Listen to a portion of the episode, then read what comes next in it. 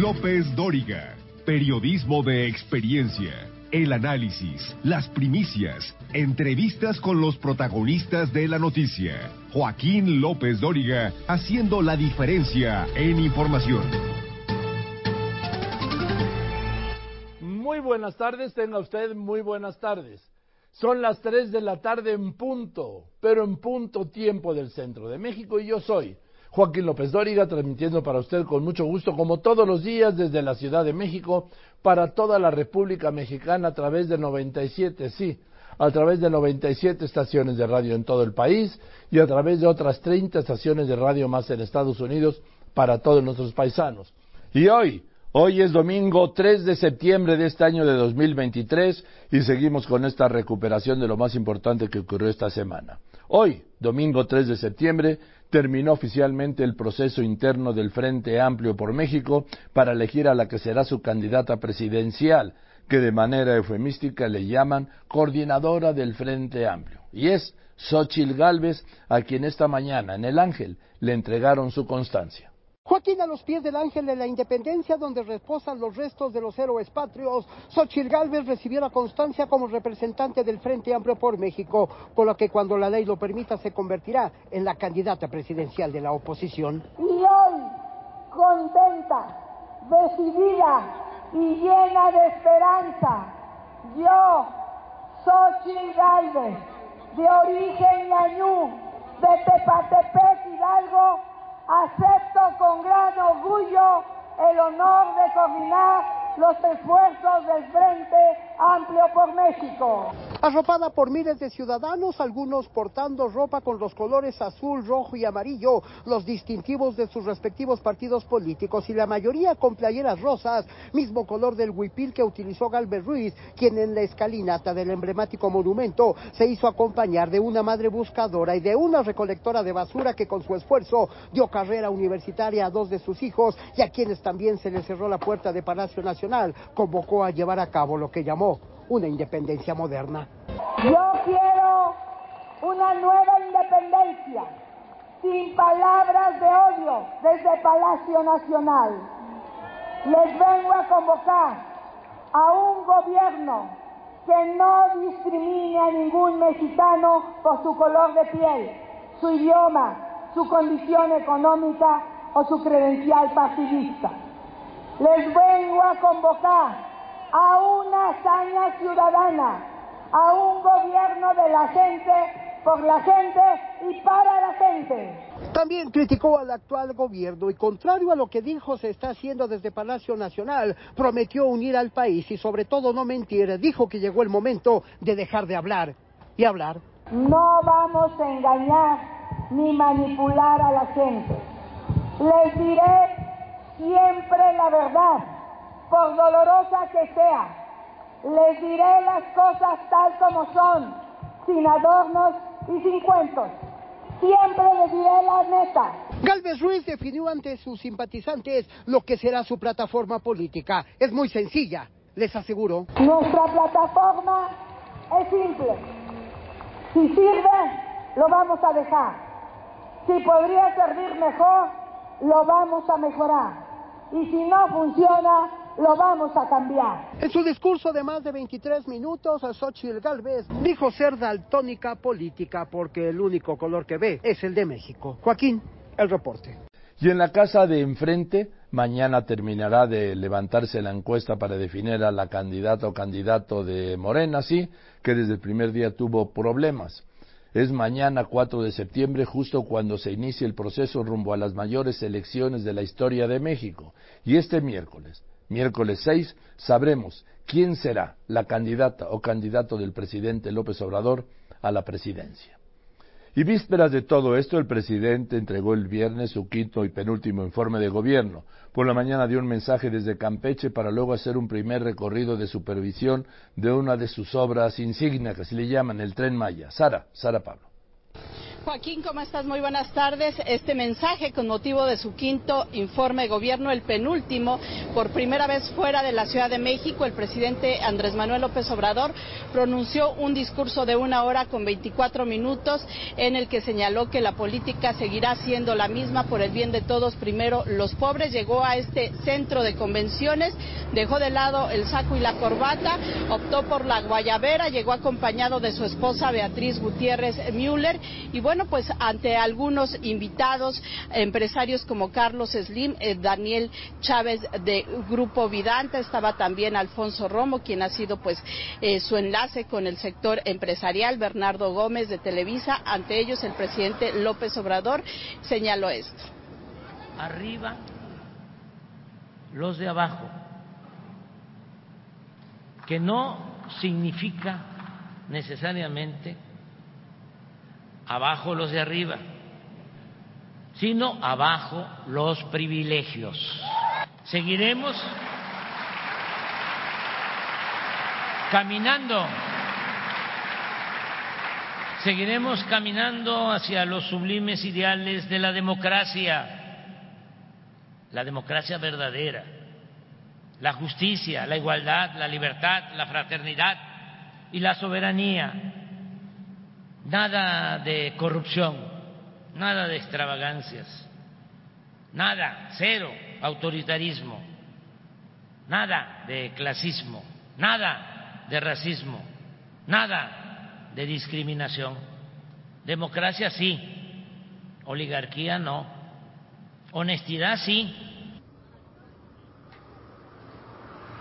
El presidente López Obrador retomó el tema de los libros de texto en su discurso, señaló que bueno, pues es una situación lamentable que se hayan presentado estas impugnaciones por parte de los gobiernos de Coahuila y Chihuahua ante la Suprema Corte, criticó al ministro Luis María Aguilar y ratificó su intención de presentar una reforma constitucional para que jueces, magistrados y ministros sean elegidos mediante el voto popular.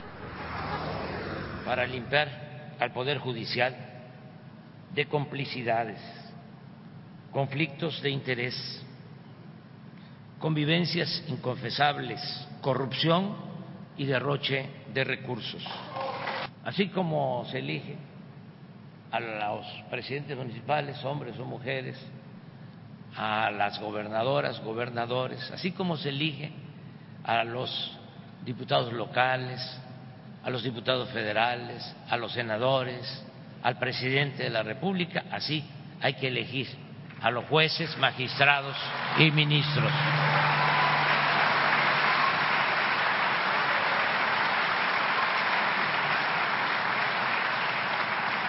No es cosa menor. Los impartidores de justicia deben servir al pueblo, a sus causas y a sus mandatos, y no como ocurre ahora, operar bajo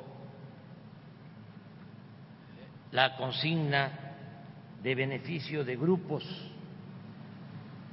o de facciones políticas, económicas y hasta eh, bajo eh, consigna de intereses delictivos.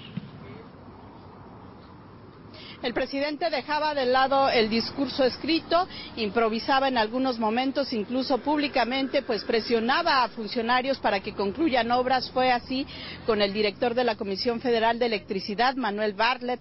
Lo hizo incluso también con la directiva de ICA, Guadalupe Phillips, que tiene también obras gubernamentales, y con la secretaria de Energía, Rocionale, y reveló que hoy empieza a refinar dos bocas sin dar mayores detalles para limpiar al Poder Judicial de complicidades, conflictos de interés, convivencias inconfesables, corrupción y derroche de recursos. Decir, Joaquín, también que, bueno, pues en este discurso el presidente López Obrador recibió una treintena de aplausos, estaba básicamente pues con gente de su partido, gobernadoras, gobernadores, integrantes de su gabinete. Fueron únicamente cuatro mandatarios estatales los que asistieron, mandatarios de oposición, Enrique Alfaro de Jalisco, Mauricio Vila de Yucatán, Alfredo del Mazo, el gobernador del Estado de México y también Esteban Villegas Durango dio a conocer el nombre del tren Toluca que eh, se llevará eh, en honor al cura Hidalgo.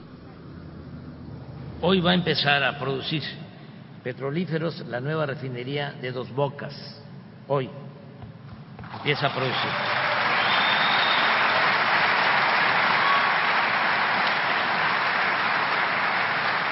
Así es, ¿no, Rocío? Y a finales del año esta refinería estará produciendo un promedio de 290 mil barriles diarios de gasolinas.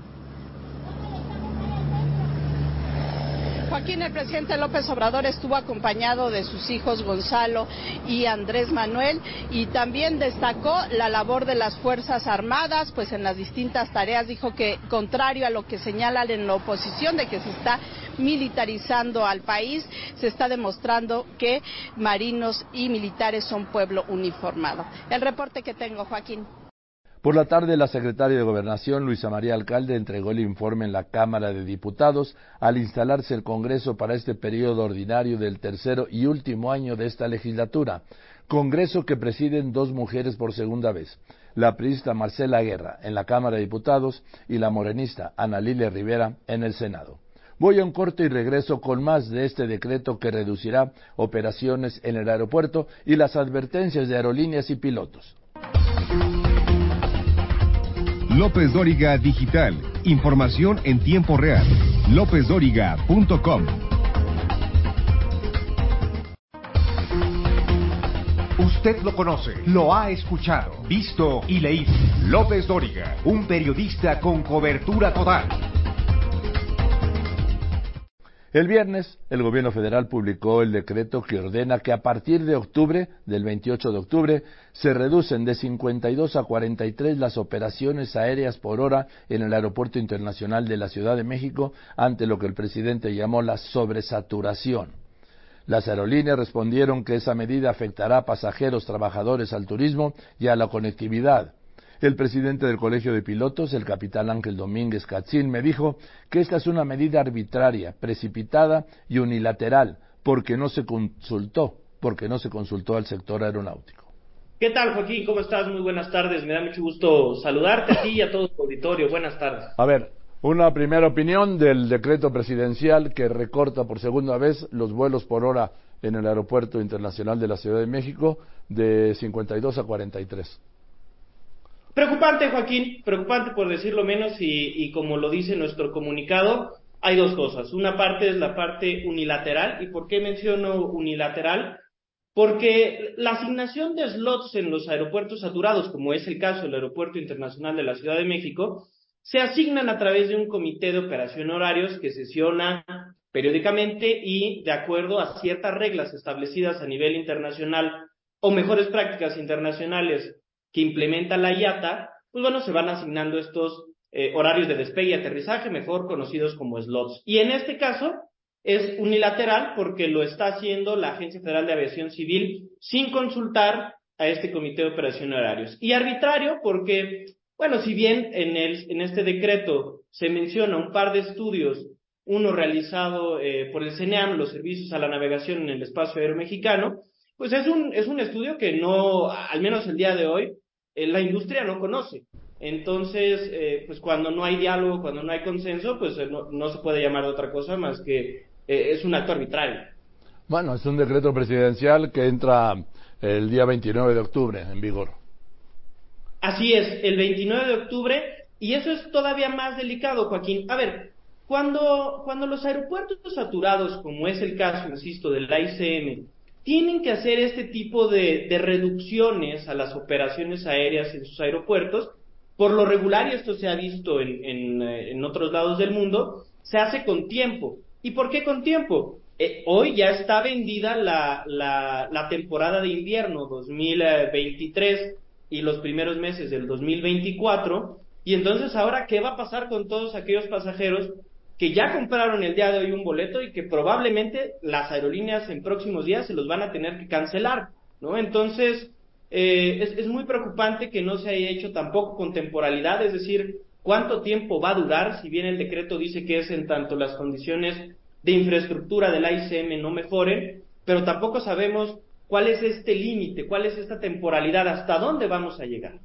Bueno, es que no hay nada más definitivo, capitán, que una medida temporal, ¿eh?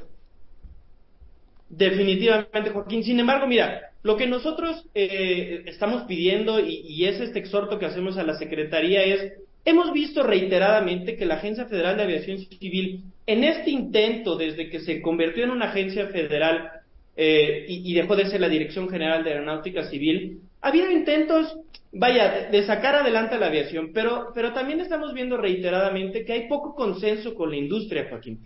Y eso nos preocupa, en una industria tan especializada, que cambia constantemente, en donde además de todo damos un servicio público. Aquí a final de cuentas a los que más afectamos es al pasajero, que se queda sin un boleto de avión y sin la posibilidad de viajar en el, en el medio de transporte más seguro y más eficaz del mundo. Que aparte es contradictorio con la posición del gobierno federal mexicano de democratizar el boleto de avión. Hace algunos meses platicábamos del cabotaje porque el cabotaje sí. nos iba a dar más opciones de viaje. Bueno, pues ahora hay menos opciones de viaje porque hay menos operaciones en el ICM a partir de noviembre de este año. ¿Esto no lo ves, capitán, como una medida del presidente para mandarle más vuelos al Felipe Ángeles? Mira, esperaría que no sea de esta manera, Joaquín. Yo cuando, cuando hablábamos del cabotaje, creo que alguna vez te, te, lo mencioné, los aeropuertos no, lamentablemente no pueden crecer por decreto. Hoy la verdad es que para la aviación necesitamos certidumbre hasta para el pasajero. El día de hoy, Joaquín, ¿tú con qué garantía compras hoy un boleto para diciembre si no sabes si ese boleto que hoy compres pasado mañana la aerolínea te va, te va a pedir eh, cancelarlo o te va a cancelar tu vuelo porque es uno de los que entran dentro de esta reducción. En fin, pues vamos a ver qué es lo que pasa. Gracias, capitán. Te mando un abrazo. Joaquín, muchas gracias. Nuevamente, gracias por el espacio y a tus órdenes, las gracias. veces. Gracias, buenas tardes, capitán. Ángel Domínguez Catzín, ¿sí? presidente del Colegio de Pilotos Aviadores. Sobre esto, la Cámara Nacional de Aerotransportes advirtió que este decreto afectará gravemente a los pasajeros, a destinos nacionales e internacionales, a empleados y a inversionistas del sector aéreo. Así me lo dijo la presidenta de esta Cámara, la canaero Diana Olivares. Buenas tardes, Joaquín. Qué gusto estar aquí contigo y con tu audiencia. Pues la llevo buscando desde el lunes. Yo lo sé, lo sé. El lunes nosotros emitimos una alerta. Eh, teníamos algunos rumores de que esto iba a suceder. No lo teníamos tan concreto y es por eso que nosotros mandamos un comunicado de alerta de las afectaciones que pasaría si salía este decreto. Eh, y bueno, ayer salió muy temprano este decreto eh, y con todas las afectaciones que se vienen. ¿Cuál, ¿Qué afectaciones se vienen?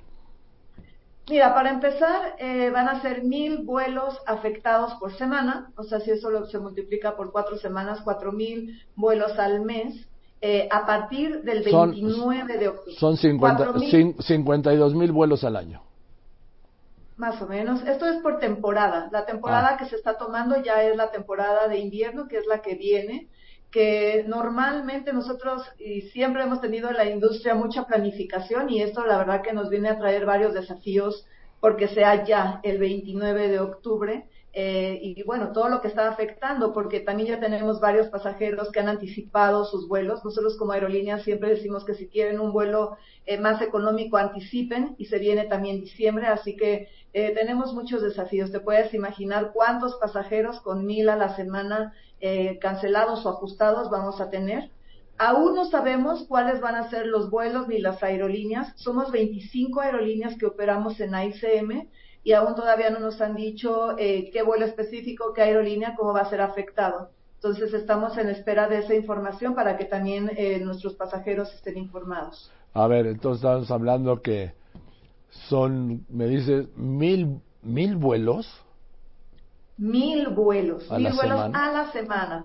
Entonces, eh, estamos hablando de altas afectaciones y bueno, no solamente eso, también, de acuerdo como lo decía eh, en, la, en, los pilotos, es también en el tema de empleo, porque obvio se va a necesitar menos mano de obra, así que bueno, vamos a tener también menos empleo, la conectividad. El aeropuerto en la ICM está dentro de los más puntuales actualmente, porque como bien eh, se decía, de 61 se pasó como mutuo acuerdo a 52 el año 2022 y esto ayudó muchísimo la puntualidad. Actualmente la puntualidad de la ICM es del 82%. Si te pongo en contexto, por ejemplo, el de París está sobre 41% la puntualidad. Entonces, eh, estas fueron de las cosas buenas que pasaron, pero ya 43 ya no da. De hecho, un aeropuerto como el de San Antonio, que tiene solamente una pista, da para 48 vuelos. Nosotros tenemos dos pistas en ICM, entonces no entendemos cómo se llega a este número. Para el aire, nosotros tenemos espacio y estamos bien. Lo que está saturado son las terminales. Eso sí, eh, no es necesario que nosotros lo digamos como cámara. Uno como usuario se puede dar cuenta de la calidad de aeropuerto que tenemos en cuanto a instalaciones y todavía no nos han dicho cómo se va a implementar esto y estamos a nada. Gracias, Diana. Al contrario, Joaquín, gracias por estar aquí. Muy buenas tardes, muy buenas tardes, Diana Olivares, presidenta de la Canaero, la Cámara Nacional del Aerotransporte. Pero ¿qué dice a todo esto el director del aeropuerto? Porque ya hay advertencias de que las aerolíneas podrían cancelar vuelos en la temporada invernal. Le cuento cuando regrese del corte. No podemos elegir lo que sucede, pero sí quién nos lo cuente. Joaquín López Dóriga, un asunto de confianza.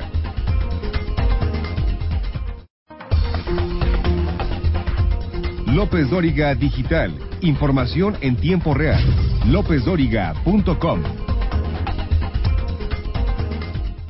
Sobre el decreto presidencial que ordena reducir vuelos a partir del 29 de octubre en el Aeropuerto Internacional de la Ciudad de México, su director, el vicealmirante Carlos Velázquez Tiscareño, el vicealmirante Tiscareño me aseguró que tiene la instrucción de que no se afecte a ningún pasajero. Don Joaquín, como siempre, muy buenas tardes y también, como siempre, me tiene sus órdenes. Muchas gracias. Igualmente, a ver, vicealmirante, dice el presidente que el Aeropuerto Internacional de la Ciudad de México tiene una sobresaturación del 150%, ¿es así? Son, son dos aspectos a considerar en esta determinación eh, que tomó el AFAC, la Agencia Federal de Aviación Civil, en una nueva reducción en los slots del aeropuerto, en dos aspectos. Uno es el aspecto de la seguridad aérea que corresponde al CENEAM y que el CENEAM hizo un, un estudio en el que justifica que está saturado en cuanto a operaciones aéreas. En cuanto a lo que corresponde a mi responsabilidad como administrador del aeropuerto, hicimos un estudio de saturación de terminales, pero esto fue de personas. Ah. El año pasado, don Joaquín, usted recordará que hubo un recorte también de nueve, de nueve slots, de nueve eh, operaciones por hora, buscando reducir la sobresaturación de pasajeros en, edificios terminales. Eh, redujimos nueve, nueve operaciones. En efecto, las aerolíneas cumplieron con, con la reducción de manera muy profesional pero a cambio, y eso se lo permitía la, la, norma, a cambio metieron aviones más grandes y nos metieron todavía 6 millones de pasajeros más en este año, lo que en este año posiblemente llegaríamos a 52 millones de, 50, de 46 que teníamos el año pasado y que buscábamos reducir. No solamente no no funcionó la medida, sino que se sobresaturó. Por eso el aeropuerto hizo un nuevo estudio de saturación y, se solicitó tomar medidas nuevamente que ya la FAC las, las anunció con el decreto de hoy. Ahora, eh, ¿esto cómo afecta a la gente? Porque le, va a afectar el reducir, ¿qué de 61 a, a 48 por ahí, por hora? De, de 52 a 43, por lo tanto las aerolíneas tienen tiempo, aunque en esta ocasión es corto, porque esta reducción aplica eh, a partir de la temporada de invierno que entra en el último domingo de octubre y las compañías tendrán que hacer su acomodo con sus pasajeros. La instrucción que tengo muy clara que tenemos es de no afectar a los usuarios, principalmente en esta temporada de invierno que está próxima, principalmente en diciembre, buscaremos no perjudicar a los usuarios. Las aerolíneas tendrán que hacer su estrategia de comunicación y de acomodo de pasajeros de acuerdo a las nuevas cantidades de vuelos que se les van a autorizar. O sea, en el pico llegó a tener más de 60 o 61 vuelos por hora, ¿no? El aeropuerto. Llegó a, llegó a tener eh, es, muy dinámico ese proceso. Nosotros podemos tener 52, 53, 43 como ahora, pero el proceso es dinámico. A veces eh, hay horas, horarios muy saturados, muy complejos, que a veces se superan ese número y en otros horarios ni siquiera se alcanza a veces la mitad. Pero el problema para el aeropuerto, para la seguridad del aeropuerto es la cantidad de, de gente que se mueve aquí diariamente. La IATA, que es la que regula y que le da las normas para aeropuertos saturados como es el nuestro, eh, ellos manejan una cantidad de pasajeros, nada más de pasajeros. Yo manejo pasajeros más personas que, que vienen diario aquí, que laboran aquí y que posiblemente sea el doble. Estas instalaciones, don Joaquín, son las mismas de hace 70 años, lo hemos platicado con anterioridad y ya no permiten más, inclusive ponen en peligro la seguridad mm, y por supuesto la comodidad de las personas. Tenemos que tomar decisiones que reduzcan la saturación. Ahora, pero no solo son los pasajeros y los trabajadores del aeropuerto. ¿Cuántos trabajadores hay en el aeropuerto? Estamos, nosotros somos del aeropuerto 1.200 y un promedio de 8.000, 8.500 empleados que contratamos, incluyendo 600 policías auxiliares de la Ciudad de México. Esto es la cantidad, más todos los visitantes, más todos los empleados de dependencias de gobierno que también tienen oficinas aquí. Es impresionante la cantidad. Sí, le, le voy a decir eso porque son los que trabajan, quienes trabajan en el aeropuerto, incluidos los de las tiendas, eh, los que los viajeros y los que vamos a despedir o a recibir a los viajeros, ¿no? Es correcto, esa suma es inmanejable, don Joaquín, y estas instalaciones no permiten dar seguridad y, además no permiten ampliarse. Hemos insistido desde que llegamos que estas instalaciones ya requieren un cambio y, ya está muy interesado eh, tanto la Secretaría de Marina que estamos, que estamos próximos a recibir el control total, control total del aeropuerto, como inclusive el señor presidente en una, en una, eh, en una reunión que tuvimos a, antier, eh, solidarizándose por la falta de recursos que tiene eh, el, el, aeropuerto me acaba de informar que nos da para el presupuesto del 2024 1.500 millones de pesos más de lo que normalmente nosotros habíamos presupuestado para el 2024 para comenzar a trabajar en cuestiones de seguridad y de comodidad para el usuario. Bueno, pues gracias por la información, vicealmirante. Le mando un saludo y le aprecio que siempre Estoy dispuesto. siempre, y si me permite, don claro, Joaquín, claro, dígame. ayer y antier tuve muchos llamados de, de medios para dar información. Eh, no es una disculpa, es una explicación. No podía manifestarme al respecto mientras no hubiera un decreto mm. oficial. De, y, si, y, si, y si lo hubiera yo hecho, hubiera yo violentado normas y tiempos por eso fue la razón ah, que hasta ahora estamos a las órdenes de todos ustedes. Pues muchas gracias y le mando un saludo, vicealmirante. Muchas gracias, como siempre. que esté muy bien. Gracias. Buenas tardes, ¿sí? Sí, es el vicealmirante Carlos Ignacio Velázquez Tiscareño, el vicealmirante Tiscareño, director del Aeropuerto Internacional de la Ciudad de México. Vamos a ver, vamos a ver qué es lo que pasa. Hay otro tema, bueno, hay muchos, pero este, el de la nueva escuela mexicana que puso en marcha en el ciclo escolar de educación básica que empezó este lunes. De eso hablé con alguien que sabe del tema, con el doctor Eduardo Bakov, especialista en evaluación educativa y presidente de Métrica Educativa. El doctor Bakov me dijo que se trata de una ocurrencia, así, una ocurrencia y que no está sólidamente fundamentada y que representa un cambio radical. Doctor Bajo, muchas gracias por contestarme. Muy buenas tardes, los saludo con afecto. Joaquín, eh, un gusto en platicar contigo. Aquí un saludo desde Ensenada, Baja California.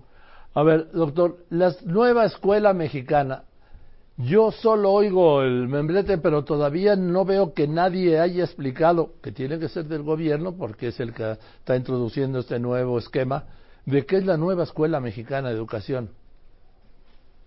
Bueno, Joaquín, así en breves palabras, es un cambio radical eh, del modelo educativo que hemos seguido en los últimos 50, 60 años, en donde el, el, giro fundamental es que hay una visión distinta de México, una visión, eh, eh, digamos, con la óptica de las epistemologías del sur, donde hay buenos y malos, donde hay ricos y pobres, donde hay una, una, un país dividido en extremo y un modelo pedagógico, como alguien llamó, una utopía pedagógica, en donde desaparecen las asignaturas y se convierte en una educación que ellos llaman activa a través de proyectos escolares y comunitarios. Y todo, digamos, atraviesa ese modelo, tanto las matemáticas como las ciencias como el español.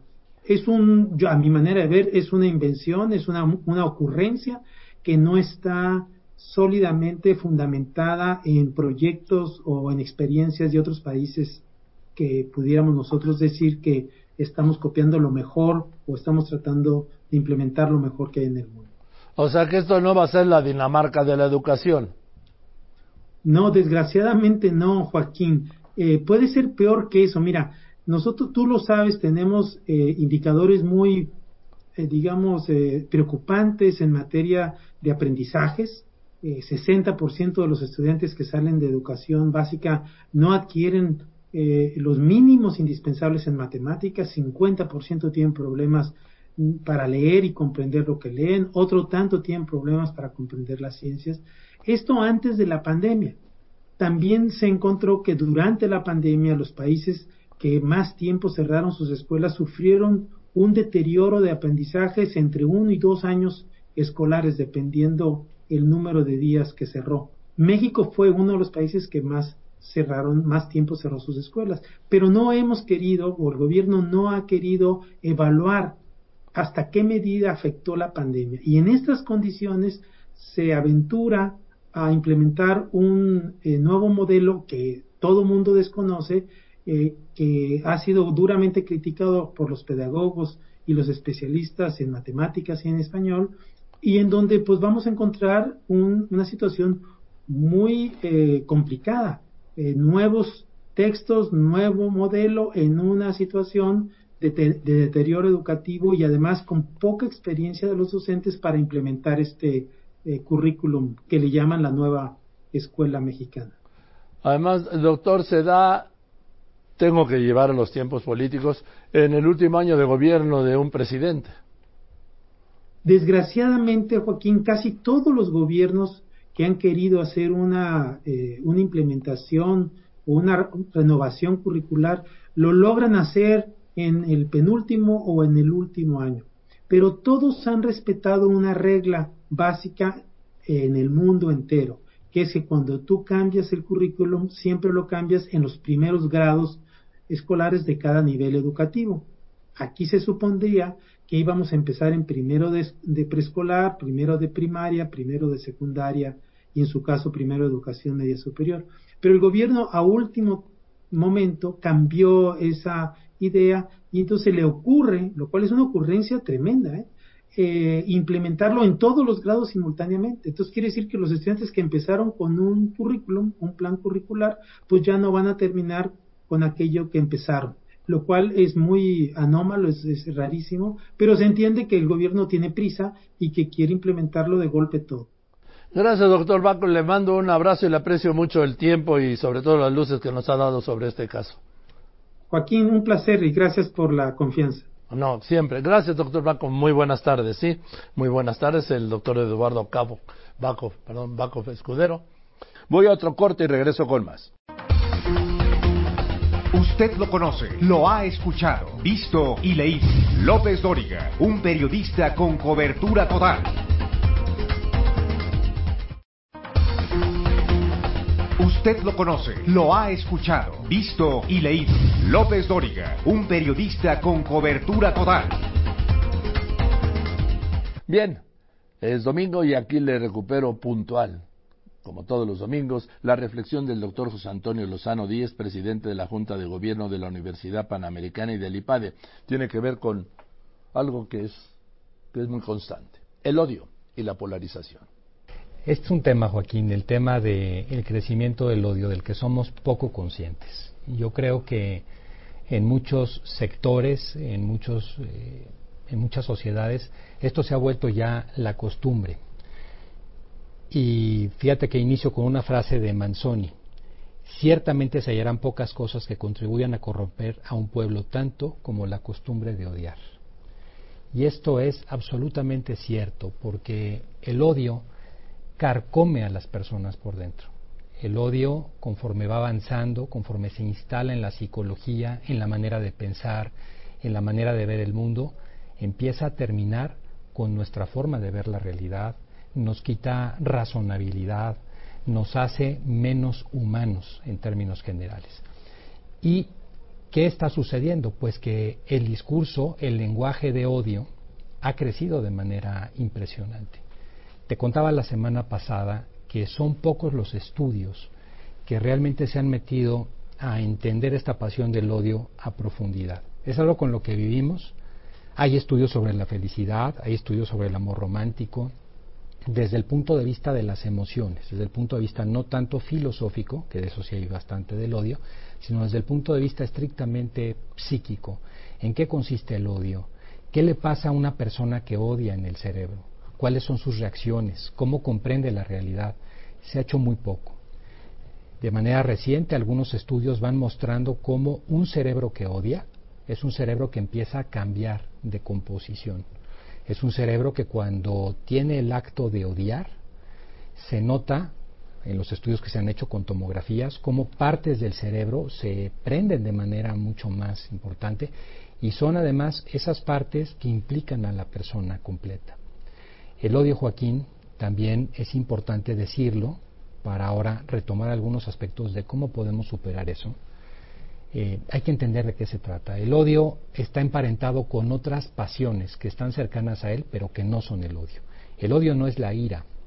La ira es un sentimiento temporal. Eh, el diccionario le llama una locura temporal, como cuando una persona se cierra en un semáforo y de repente se enoja y le grita, etcétera. El odio tampoco es el resentimiento, el resentimiento parte de heridas personales, el rencor es un resentimiento crónico. Tampoco es la envidia, porque la envidia es entristecerse con el bien ajeno o alegrarse con el mal ajeno. En cambio, el odio es desearle el mal a la otra persona. Y el odio, cuando se instala en las personas, es muy difícil de quitar y muy fácil de contagiar, que eso es lo que es increíble de la pasión del odio. La ira no se contagia con tanta facilidad. El amor, por supuesto, en el otro lado tampoco se contagia. En cambio, el odio, tú puedes odiar a quien no te ha hecho nada. Entonces, ¿qué nos está pasando de manera subconsciente? Inclusive en una mayor profundidad de manera inconsciente. ¿Qué es lo que nos está ocurriendo con esto? Que estamos acostumbrándonos a un ambiente de odio. Estamos perdiendo el sentido común sin darnos cuenta. Ese lenguaje de odio está atrapando a las personas de manera muy importante. Las palabras que utilizamos, cómo ha cambiado el lenguaje en los últimos años, basta ver las redes sociales. Tantas palabras dedicadas a ofender a una persona no habíamos utilizado hace 10 años. Y como ya se, nos ya se nos hizo costumbre o lo normal, entonces eso empieza a implicar como el uso del lenguaje una distinta manera de pensar. Las personas que odian empiezan también a pensar en términos de odio. Y el odio eh, lo que hace es aislar a las personas, las deja solas. Otra de las cosas que tiene es una pasión en la que deseando el daño del otro, me causo el daño a mí mismo. Es como deseando que el otro se muera, me tomo yo el veneno, que es la pasión del odio. Y entonces me tomo ese veneno, me hace los efectos, yo soy el implicado, esperando que al otro le vaya mal. Y finalmente, Joaquín, eh, una cosa muy importante, valorar nuestra paz interior, pensar que valemos mucho más que esos sentimientos, que nosotros somos personas que nos podemos poner por encima de eso, que en muchas ocasiones conviene en los juicios que hagamos, porque no somos jueces, juzgar la conducta, mas no a la persona. A la persona siempre tenerla en la compasión. Las personas muchas veces actúan mal por defectos, por deficiencias que han tenido en la vida. Vemos, Antonio, creo que sigamos con ese tema, si tú quieres, claro. ¿Sí? Joaquín. ¿Sí? ¿Sí? Te voy a traer, sí, claro. Claro Porque que sí. sí es muy común. Es muy Y hay común. un discurso de odio y a veces hay un ambiente de odio.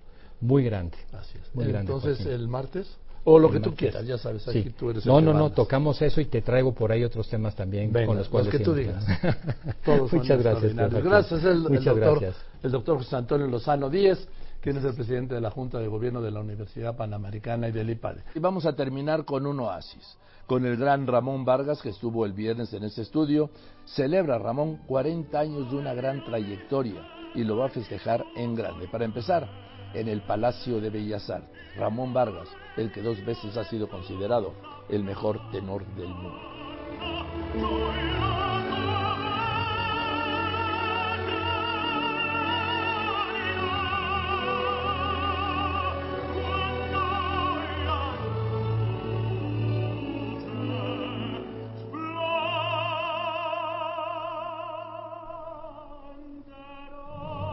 Nessun Dorma, la parte final de Turandot, querido Ramón. ¿Cómo estás? Ramón Vargas, el enorme, no te levantes. Hombre, cómo no.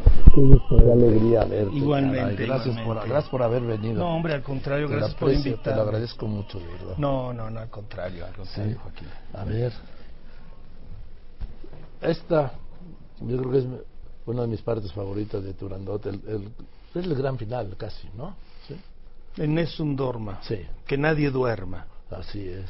Que nadie duerma. Y, eh, sí es eh, la obra que no in- inconclusa de, de Puccini, no la terminó. Ah, cuéntame, ¿por qué no? Pues se murió antes. Ah, bueno, fíjate, un argumento como ese, sí. No, ese fue un argumento. Él, él termina la, la, la ópera en donde es la muerte de Liu, la chica que se sacrifica por el príncipe, antes de que sepan su nombre. Y, y ahí terminó. Pero dejó apuntadas cosas Puccini y por eso. Pero la, la- el aria sí la escribió él. Ah, eso. Esa sí la escribió él. Solamente que no sabían, no lo sabía bien dónde ponerla. Y la pusieron ahí, pero estuvo bien. Y fue un buen momento. Me parece que es un momento cul- cumbre, sí, ¿no? ya falta nada para que acabe la obra. Sí. A ver, ¿qué haces en México? Vengo, Joaquín, muy contento a celebrar 40 años de mi debut en Bellas Artes. Qué bárbaro. Y vas a volver a Bellas Artes. Y voy a volver a. Bellas Artes. Sí. Sí, 40 años son, eh, hace 40 años debuté ahí con la obra Falstaff de Verdi, que es la última obra que hizo Verdi. Después hice Don Giovanni con el maestro Eduardo Mata, te recordarás al Sí, maestro sí. Eduardo Mata. Y mm, eso ya son 40 años. Entonces han sido 40 años de, de trabajo, de música, de visitas, de canto, de... De mundo. De mundo, de, de encuentros, de todo. Has cantado en Nueva York, has cantado en, en, bueno, en Francia, Italia, España. Sí. En toda Europa. Japón. Donde nunca he cantado es en África. Y nunca he cantado en Oceanía, nunca he cantado en, en Australia. Sí. Pero todos los demás lugares he cantado, sí. Pues ahí en Sydney tienen un... Un teatro muy especial. Eh, sí. Nunca he ido, fíjate, nunca. Sí. Pues un día que no tengas dos, nada que hacer en dos semanas. pues, Sí, es- porque es- está llegar allá, necesitas No, tres no, días y después hay que agarrar el teleférico y nadar. Pero a ver, Ramón, 40 años. ¿Cómo, cómo llegas a la ópera? Llego ¿Cómo la- llegas a la música? A la música llego desde niño, cantando desde niño, me gustaba siempre cantar, estuve en el coro de infantes de la Basílica de Guadalupe. Ah, Ahí aprendí em, a cantar música gregoriana y polifonía y eso me yo creo que eso me marcó. El encuentro de un niño con la con la música yo creo que lo marca. Te deja te deja algo, te deja una sensibilidad diferente. oye. Bueno, entonces vienes a Bellas Artes. ¿Qué día Sí. vas a estar en Bellas Artes? 10 de septiembre, o sea, el dom- de este Ah. domingo en 8, Sí. a las 5 de la tarde como los toros. Sí. Eh, voy a estar celebrando 40 años de debut en Bellas Artes, acompañado de los muchachos de la del estudio de la ópera de Bellas Artes que yo fundé Ah. cuando, cuando estuve y con María Catzaraba, con Iván López Reynoso, nuestro director titular, la orquesta de Bellas Artes, Y mira, es una noche muy especial porque aparte de lo que estoy celebrando, es como la alternativa que doy a los chicos jóvenes. Ah, claro. Y cantamos juntos y ellos van a ver a un veterano como yo cantando en, en, en, el mismo concierto, cantando juntos y cómo se enfrentan las cosas, ¿no? Cómo se aprende a cantar ahí encima del escenario. Y pues esa es la fiesta, va a ser, estoy muy agradecido con Naope, estoy agradecido con el Imbal que lo, que lo, que lo ha organizado, lo ha hecho muy bien, se ha interesado mucho en que salga bien. Qué bueno. Sí, entonces estoy bien, estoy ¿Qué, en un buen momento. ¿Qué vas a cantar? Mira, voy a hacer un recorrido desde Sí. Mozart hasta Puccini. Ah. Así que si quieres venir a saber cómo está va a estar el gospel, vas a tener que venir. Y No, luego- hasta voy a hacer un recorrido muy bonito y con ellos que me van a acompañar y vamos a estar juntos, va a estar bien. Oye, además es la, orco- la orquesta y el coro de Bellas Artes es imponente. ¿eh? Sí, la verdad sí. Sí, los dos son. Yo los he visto y vamos, son emocionantes. Sí, son emocionantes. Te pones chinito más cuando sube, digo, interviene el coro, ¿sí? Sí. Es, eh, es algo que tiene la música, es algo que tiene el, el teatro y es algo que tiene la ópera. Y creo que ninguna otra forma eh, escénica tiene tanta fuerza. Pues querido Ramón, yo te abrazo con el cariño y la admiración de siempre, ¿lo Igualmente, sabes? igualmente, ¿Sí? Joaquín. Es lo que te quiero, es lo que te admiro, por todo lo que haces además, ¿sí? que Gracias. nunca dices lo que haces, que tu mano izquierda no sabe lo que hace tu mano derecha, del bien que haces, que yo sí lo sé, se habla de tu generosidad, Gracias. y pues es un privilegio que hayas venido, y pues el domingo, de este domingo noche 5 de la tarde, Bellas Artes, los 40 años del gran Ramón Vargas, ¿sí? 40 años de cantar. ¿En los 40 años te ha cambiado la voz? Sí, ¿Sí? sí, me ha cambiado. Algunas cosas para bien, otras me han limitado un poco. He perdido la zona aguda, antes tan fácil que tenía, no la tengo tan fácil. Seguramente le vamos a echar muchas ganas y sabes que estaba muy contento. Hay mucha gente que me ha seguido por muchos años. Sí, yo soy tu seguidor Yo sé, muchos años. que me quieren y, yo también a ellos y va a ser una fiesta. Qué bueno, te mereces eso y más. Gracias, Ay, no, gracias. nadie te lo ha dado, te lo has ganado. Gracias, gracias, gracias. Gracias, querido Ramón Vargas. Y bien, eso es todo. Muchas gracias. Buenas tardes. Yo soy Joaquín López Dóriga y como siempre le agradezco a usted que me escriba, que me llame, pero sobre todo y en especial le agradezco, usted lo sabe y además lo sabe muy bien, que me escuche. Y ahora que me siga en las redes también. Gracias pues por eso. Buenas tardes y que tenga una gran tarde de domingo. Hasta mañana a la una.